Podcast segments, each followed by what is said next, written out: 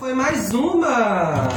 E nova, hein? Porque aqui a gente já começa tocando música infantil. E essa já foi do fundo do baú também. E pra marcar, né? Porque marcou a infância de, de Anastácia, né, Anastácia? E antes de tudo, já dá uma boa tarde aos meus amigos aqui. O Valdeir, o Papito, boa tarde, meus amigos. Boa tarde, boa tarde. todos. Estamos juntinhos e conectados aqui na Rádio Cultural com o Mundo da Fantasia, o Papo Reto. E hoje, ó, o dia promete. Que vamos ter também outro convidado aqui, o Romário Regis, também ter um super papo aqui com a gente. Vocês não podem perder, porque hoje é dia de entrevista e vocês vão ficar sabendo de muita coisa. E ó, sábado chegou pra marcar, né? E Anastácia, conta-me um pouquinho de como foi a Anastácia quando era criança. Como é que foi a sua infância? Foi divertida? Foi. é, Foi uma criança levada? Foi uma criança estudiosa? Como é que foi a Anastácia quando era Assim, criança? Eu, eu, Anastácia criança, eu gostava muito de estudar, eu gostava muito de escrever, né? Eu gostava muito de brincar, Hum. brincava com, com terra. Acho que quem nunca, né? E assim, mas fui uma criança também muito tímida, né? Muito assim, retraída. Então assim, a minha infância, eu, eu lembro de muitas coisas boas, assim, na época eu morava em Mutuá, né, em São Gonçalo, então assim, eu morava no Morro do Querosene, parte da minha infância foi toda lá, então assim, eu morava, assim, numa casa que atrás da minha casa tinha tipo um campinho, né, então Uhum. assim, era o lugar que a gente ficava brincando lá, eu brincava com os meninos, né, então assim, foi uma infância marcante, assim, pra mim. Foi uma coisa que marcou, né? Isso. Mas você era aquela menina que brincava de brinquedo, não? Preferia trocar de Não, eu brinquedo pra gostava, ficar. não, eu pra- gostava, era assim, uma brincadeira assim, eu gostava de ver os meninos soltando cafifa, Sério? jogando bola, né? E aí brincava sozinha, assim, brincava de boneca, fazia roupinha pra boneca, né?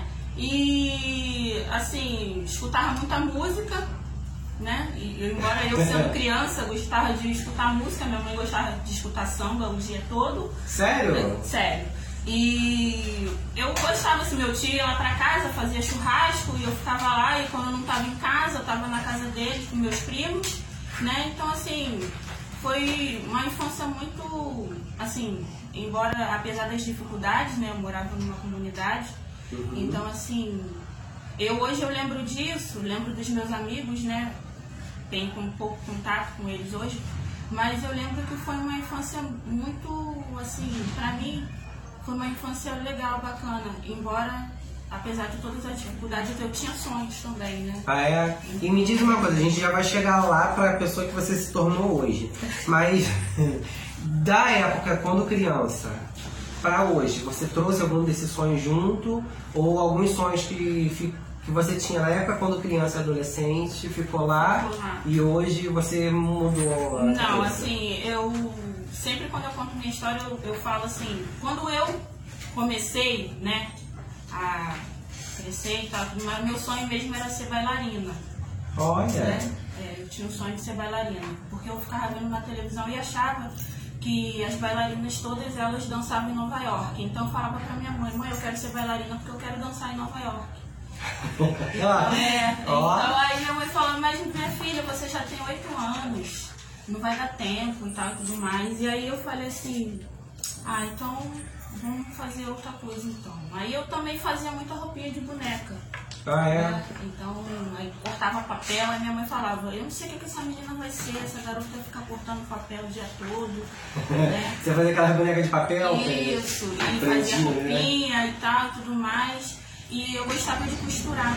Eu via minha mãe costurando e eu achava fascinante.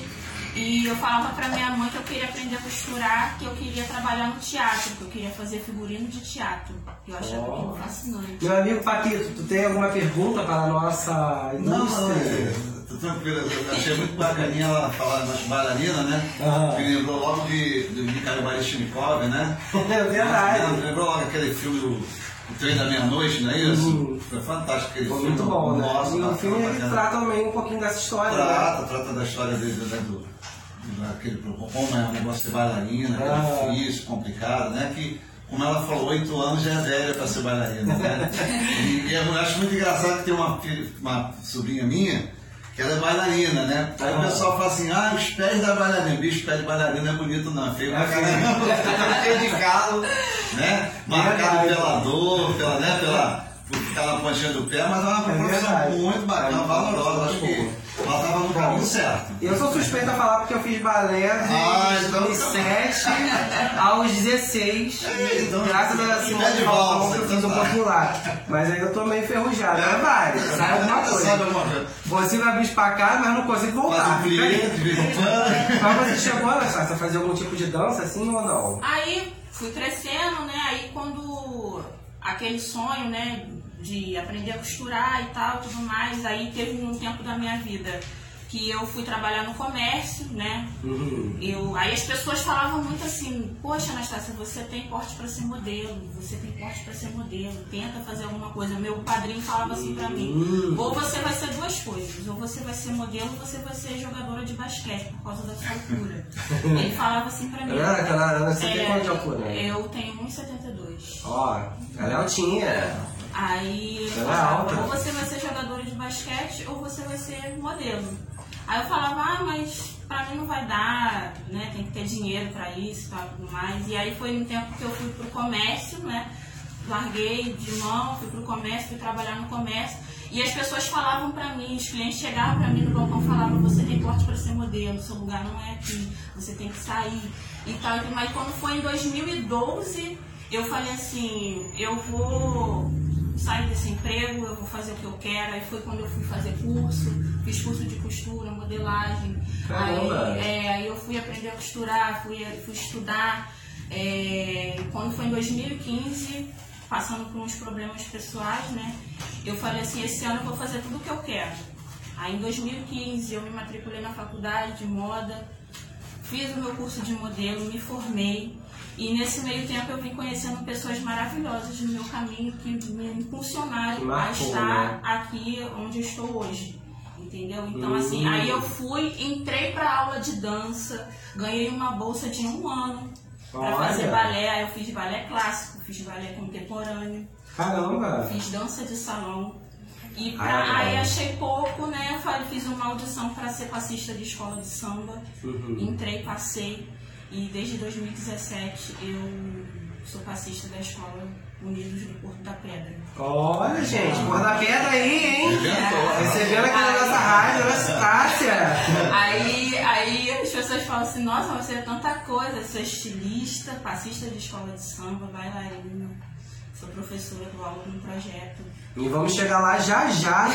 Vamos falar sobre esse projeto e sobre como co- começou a surgir a ideia para ser uma estilista e como começou a ideia para ser modelo, né? Isso. Só que antes, né, como a gente já está na nossa programação do Mundo da Fantasia, o povo quer ouvir música, vamos começar então, né, relembrando, vamos lá atrás. E quem aí se lembra do... Você gostava do Sítio do Capão Amarelo? Gostava, né? As pessoas me chamavam de tia Anastácia. Ai, meu pai. Sério? Ah, mas o nome é Anastácia. É isso. É verdade. Eu já, minha personagem favorita era Emília. Então, agora na nossa rádio cultural vocês vão ouvir Emília, a nossa boneca de pano. Quem lembra aí? Só que na voz de Baby do Brasil. Baby Consuelo, né? É.